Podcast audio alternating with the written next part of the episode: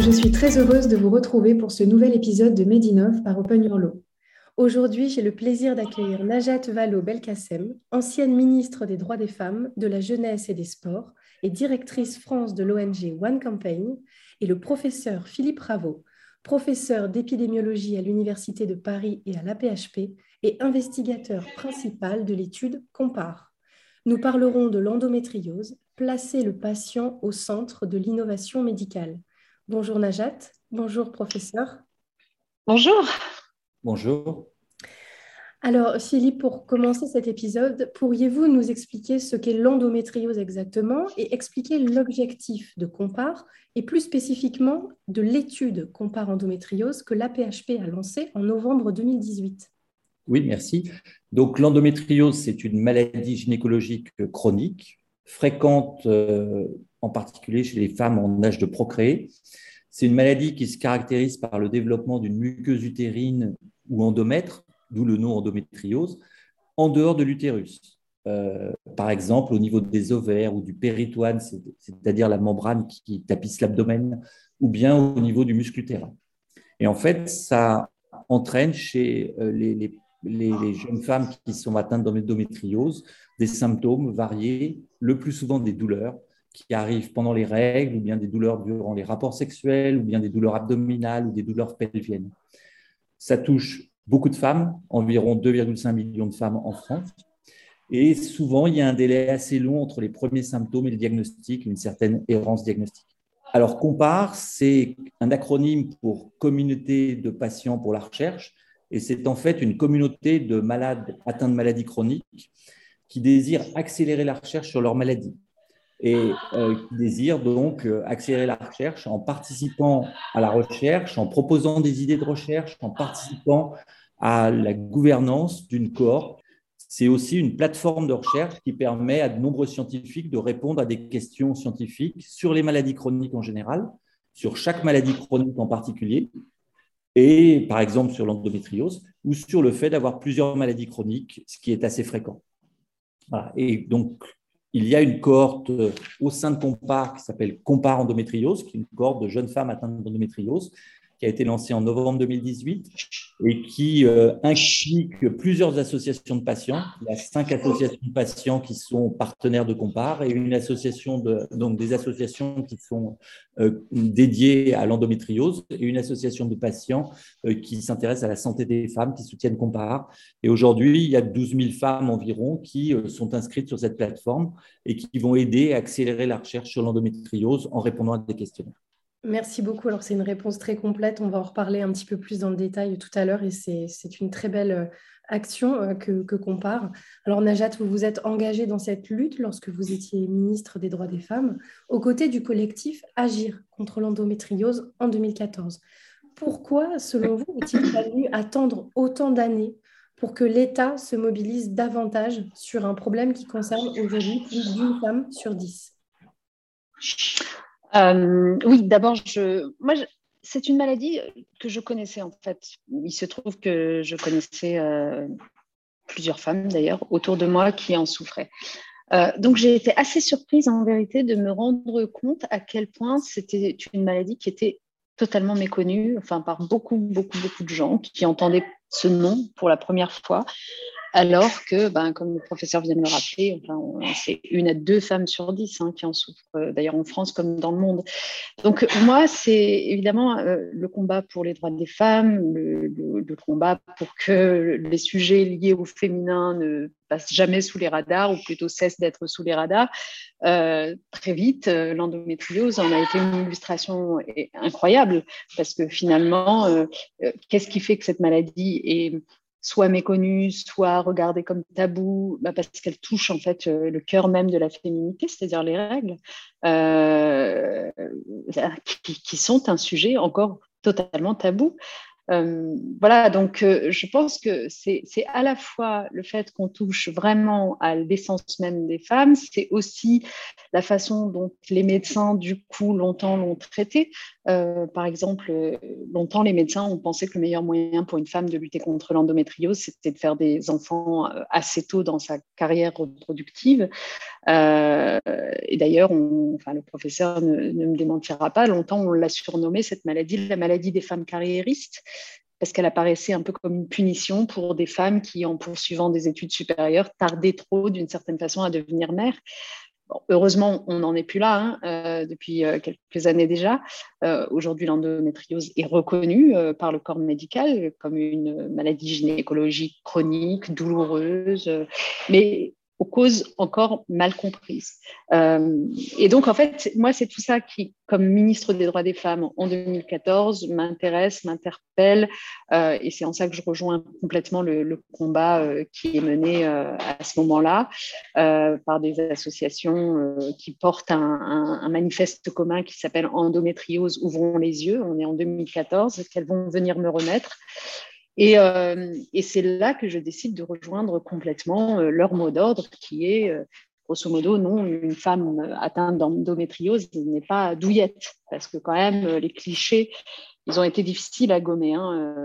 le nombre de gens qui pensaient que bah, cette douleur vécue par les femmes, en fait, c'était dans leur tête, en quelque sorte, que c'était lié à une cause psychologique. Euh, non, en fait, euh, les, femmes qui souffrent d'endométriose sont des femmes malades qui ont besoin d'être soignées, entourées, euh, comprises dans leur univers professionnel.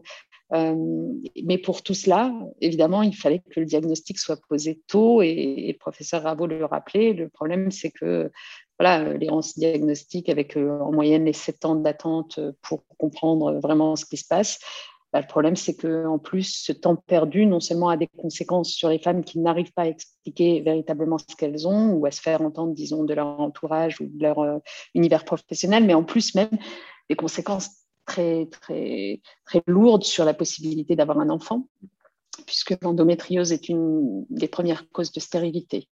Donc voilà, donc c'est cette nécessité de changer notre regard sur cette maladie qui euh, m'a poussé, moi, à adopter complètement ce, combat et à l'accompagner d'abord dans un premier temps comme ministre des droits des femmes, et puis peut-être qu'on y reviendra tout à l'heure aussi comme ministre de l'Éducation, parce que naturellement, il y a des actions de sensibilisation, d'information euh, qu'il fallait euh, faire prospérer aussi auprès des plus jeunes. Merci beaucoup, c'est très important tout ce que vous dites. On voit effectivement qu'il y a eu un temps d'action très long, mais on commence à voir des choses se construire petit à petit dans la sphère publique. Alors justement, le, gouvernement souhaite créer un réflexe endométriose qui s'inscrit dans la stratégie nationale de lutte. Que pensez-vous tous les deux de cette initiative et quelles seraient les actions à initier d'un point de vue médical mais aussi institutionnel? Je, vais peut-être laisser d'abord répondre euh, Najat Vallaud-Belkacem.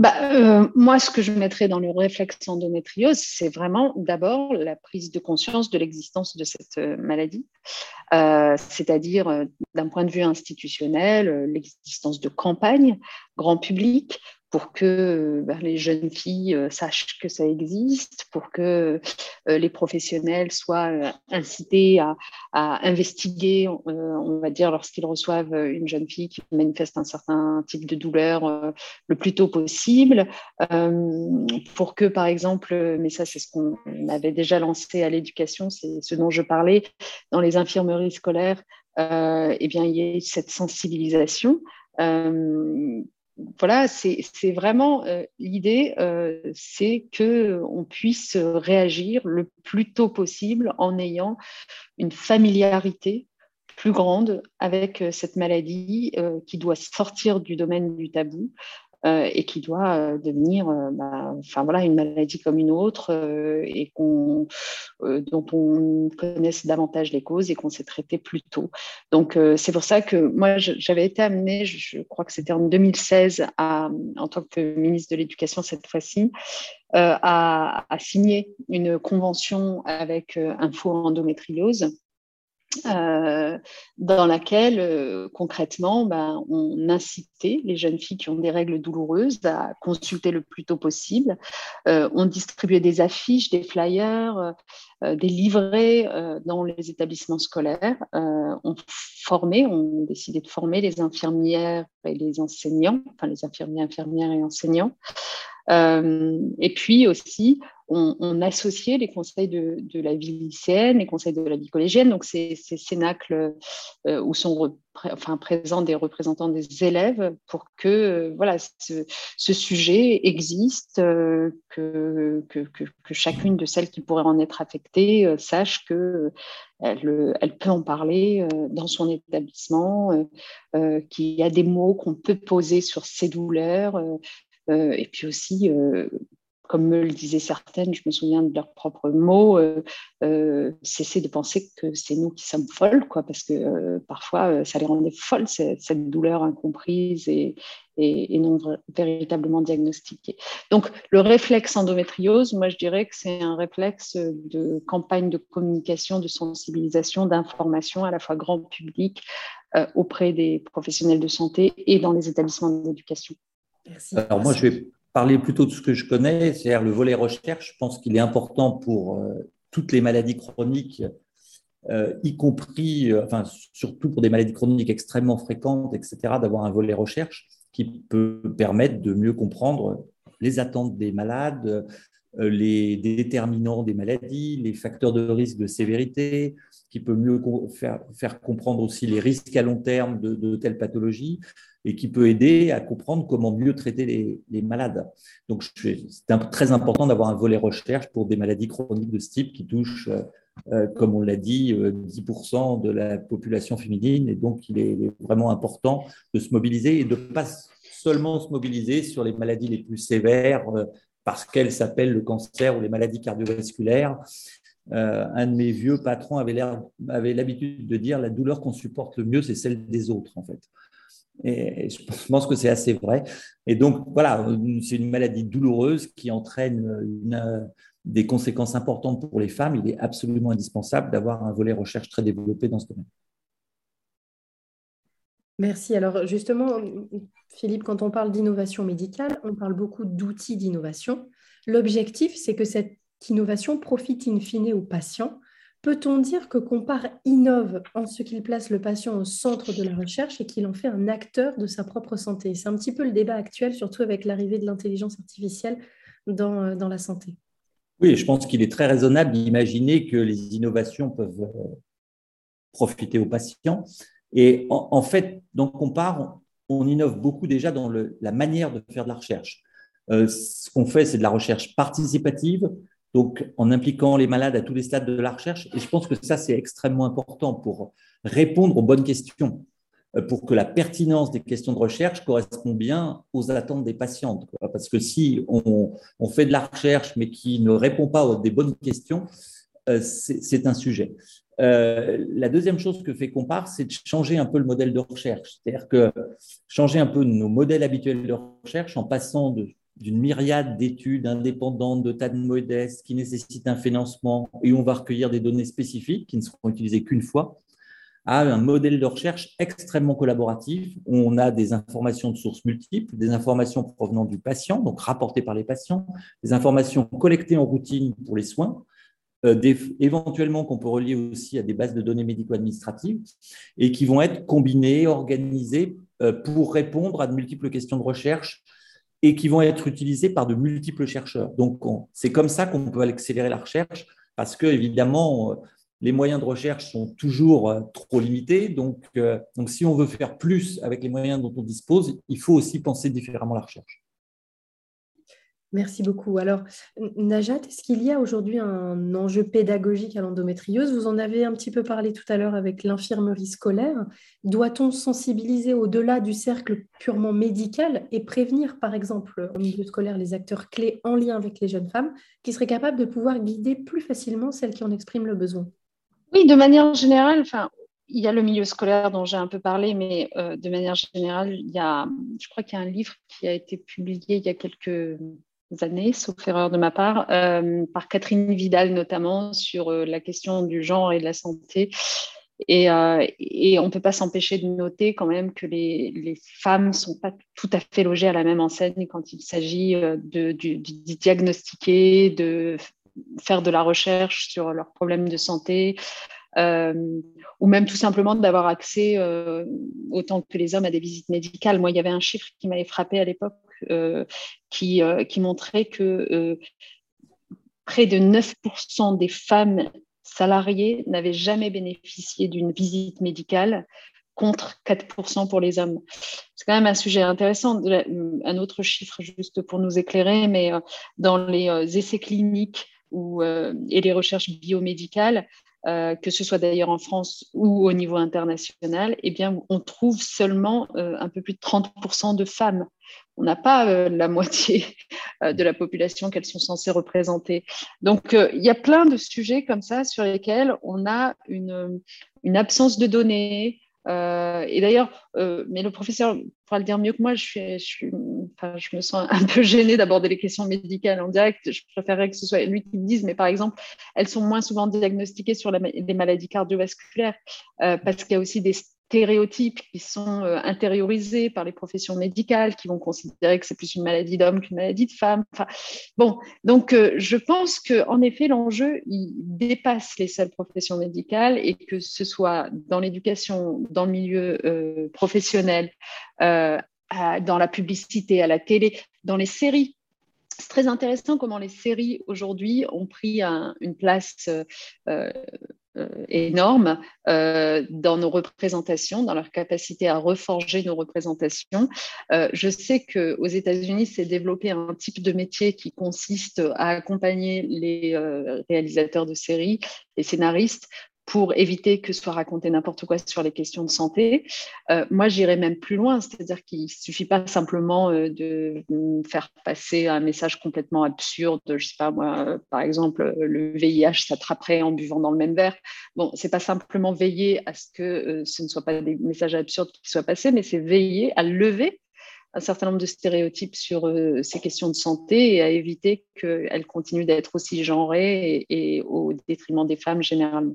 Merci, professeur. Vous souhaitez euh, réagir sur ce que vient de dire euh, Najat sur la partie médicale? Euh, non, elle a tout à fait raison. le problème de genre est assez fréquent pour des raisons extrêmement diverses dans le domaine de, la santé. Effectivement, il y a des stéréotypes où on pense que certaines maladies sont plus des maladies d'hommes que de femmes, donc on va moins les diagnostiquer. Euh, voilà, donc c'est un très très grand euh, problème et classique en médecine, ou parfois c'est aussi pour protéger les femmes. Par exemple, dans l'évaluation thérapeutique, eh bien, euh, on, inclut beaucoup moins de femmes dans les essais, on n'inclut jamais les femmes enceintes parce que voilà, on, a toujours peur d'un certain nombre de risques. peut-être à juste titre, mais ce qui fait qu'à la fin, les, les, médicaments ne sont pas évalués dans certaines populations et en particulier chez les femmes. Et donc ça, ça commence à, poser de nombreux problèmes, effectivement. Si je peux juste compléter mon propos, parce que j'aime pas ne pas citer les livres euh, dans leur exactitude. Donc, le livre dont je parlais, il a été coécrit en fait par Catherine Vidal et Muriel Salle, et il s'appelle euh, Femmes et santé, encore une affaire d'homme euh, aux éditions de l'Ain. Et franchement, je le recommande parce qu'on y apprend beaucoup, beaucoup de choses. Par contre, il date de 2017, c'était pas il y a genre deux ans, c'était en 2017. Très bien, merci. L'info sera passée.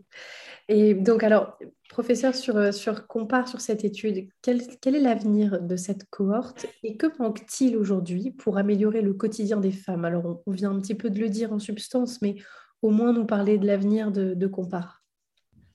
Alors, l'avenir de Compare, bah, c'est de continuer à recruter des femmes parce que, bien sûr, euh, plus on a de gens dans une cohorte, bien sûr, plus on peut produire des résultats intéressants. C'est de continuer à impliquer des femmes dans la gouvernance de cette cohorte et dans toutes les étapes de la gouvernance, y compris le choix des questions scientifiques qui vont être posées. Et euh, c'est d'inciter les gens, une fois qu'ils sont rentrés dans la cohorte, à continuer à répondre aux questionnaires qu'on qu'on fournit. Et donc, voilà, donc c'est ça l'avenir de la cohorte. Et puis, de donner accès à de plus en plus de chercheurs aux données issues de cette cohorte pour qu'il ben, y ait beaucoup plus de questions de recherche auxquelles on répond avec cette cohorte. Et pour le deuxième point sur euh, le, les attentes des femmes, en fait, on a euh, demandé euh, dans Compare aux, femmes leurs attentes et on a une liste des dix attentes principales des femmes qui concernent former mieux les professionnels de santé pour améliorer leur connaissance sur la maladie, former plus de spécialistes, c'est la première chose qu'elle mentionne. Assurer une meilleure gestion des douleurs quotidiennes et des douleurs de crise, prendre au sérieux les symptômes, euh, signalés par les patientes, créer un meilleur processus de diagnostic, améliorer l'écoute de professionnels de santé, etc.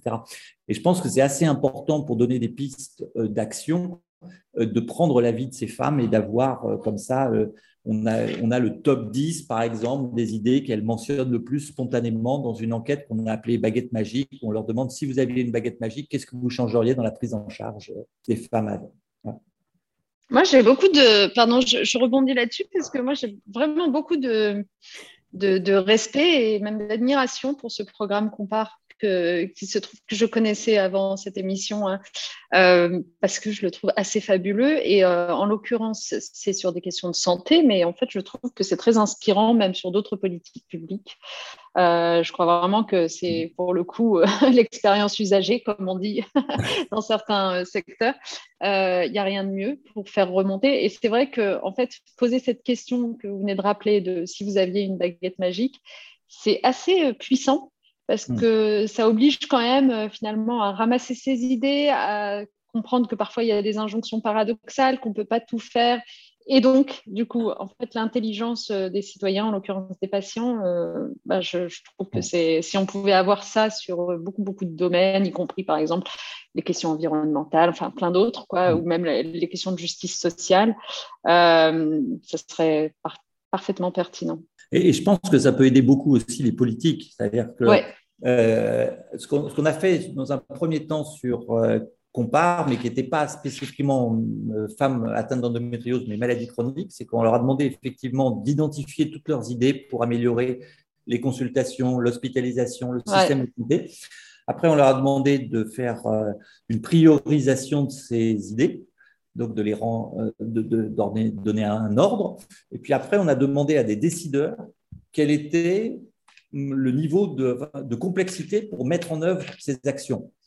Et, il y a des choses demandées par les patients qui étaient euh, finalement considérées par les décideurs comme assez simples et assez peu coûteuses à mettre en œuvre. Et donc, on, voit bien qu'on peut comme ça aussi mieux aider les décideurs à prendre des décisions, c'est-à-dire en les informant finalement, en leur donnant de, la matière venant euh, des malades eux-mêmes qui n'avaient pas. Merci, c'est vrai qu'on se rend compte que l'aspect participatif, en fait, collaboratif est fondamental et qu'on pourrait le décliner en fait sur énormément d'aspects. Euh, notamment dans les politiques publiques. Donc, c'est très intéressant d'avoir vos, deux retours sur, euh, sur, ce, sur ce projet. Alors, une petite euh, dernière question, on se rapproche de la fin de cet épisode. Pourquoi certains sujets de la santé de la femme sont-ils aujourd'hui encore un tabou? C'est peut-être une question un peu compliquée. Si vous avez des éléments de réponse, c'est vrai que c'est assez intéressant. Alors, je ne sais pas si ce sera un élément de réponse, mais euh, ce sera une confirmation euh, de ce tabou. Euh, c'est-à-dire que moi, ce que je trouve toujours intéressant, c'est de prendre du champ et de regarder à l'échelle mondiale, j'ai envie de dire, des pays qui semblent ne pas se ressembler en termes de, de, niveau de développement, etc., de, progrès atteints, entre guillemets, en matière d'égalité femmes-hommes.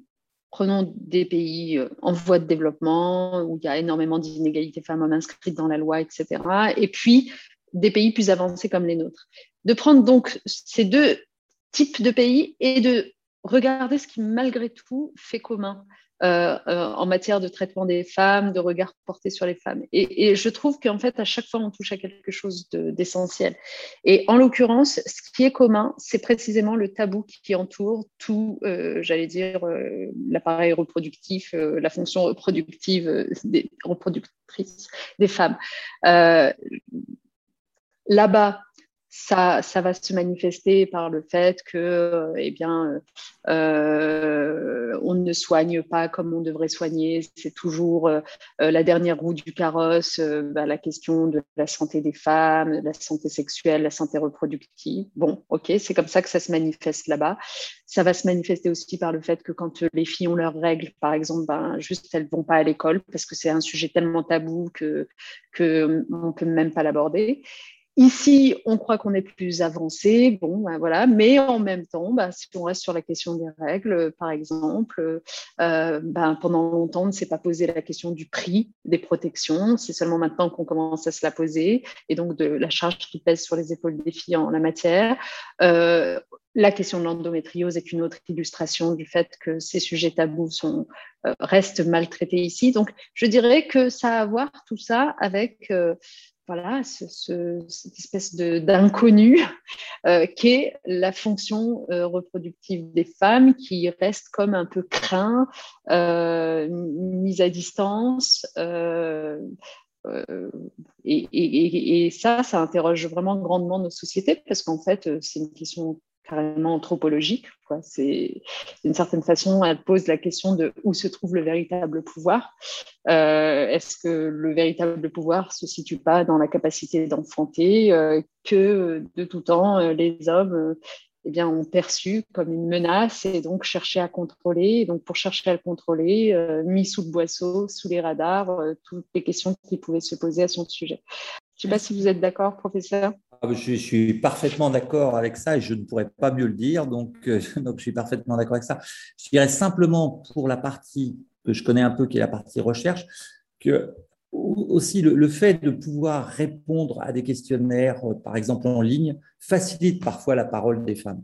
C'est quand même beaucoup plus facile pour une femme de répondre sur euh, des questions, par exemple, sur les douleurs lors des actes sexuels, sur un questionnaire en ligne que de répondre en face-face avec euh, un médecin, etc., même si ça ne devrait pas être le cas. Mais en, pratique, on sait que dans un certain nombre de circonstances, eh bien, les, gens sont plus à l'aise finalement avec quelqu'un qui ne les juge pas, qui ne, voilà, qui, voilà. Donc, donc, euh, donc, on sait qu'en termes de recherche, on, on a beaucoup plus d'informations, par exemple, avec des questionnaires en ligne qu'avec des questionnaires administrés en face-face sur des questions de ce type. Euh, probablement effectivement pour tous ces problèmes de représentation ou d'impression d'être jugé par son interlocuteur, etc. Merci. C'est de toute façon un, débat très intéressant et il y a encore beaucoup, beaucoup de progrès à faire, mais, euh, vous avez mis de belles choses en place, en tout cas à la PHP. Je vous en remercie aussi, puisque euh, je suis sûre que de nombreuses femmes, enfin cela fait du bien de nombreuses femmes et à de nombreux patients, puisque Compare, c'est quand même euh, beaucoup de recherches sur de nombreuses maladies chroniques, hein, euh, au-delà de l'endométriose. Donc, c'est un très beau travail. Merci Najat aussi pour euh, votre vision qui est, qui est très éclairée sur ce sujet et qui nous fait prendre du recul sur la femme, sur le regard du, corps de la femme et dans la société et dans l'action publique. Et donc, j'ai trouvé vos deux échanges très complémentaires et passionnants. Donc, merci à vous deux.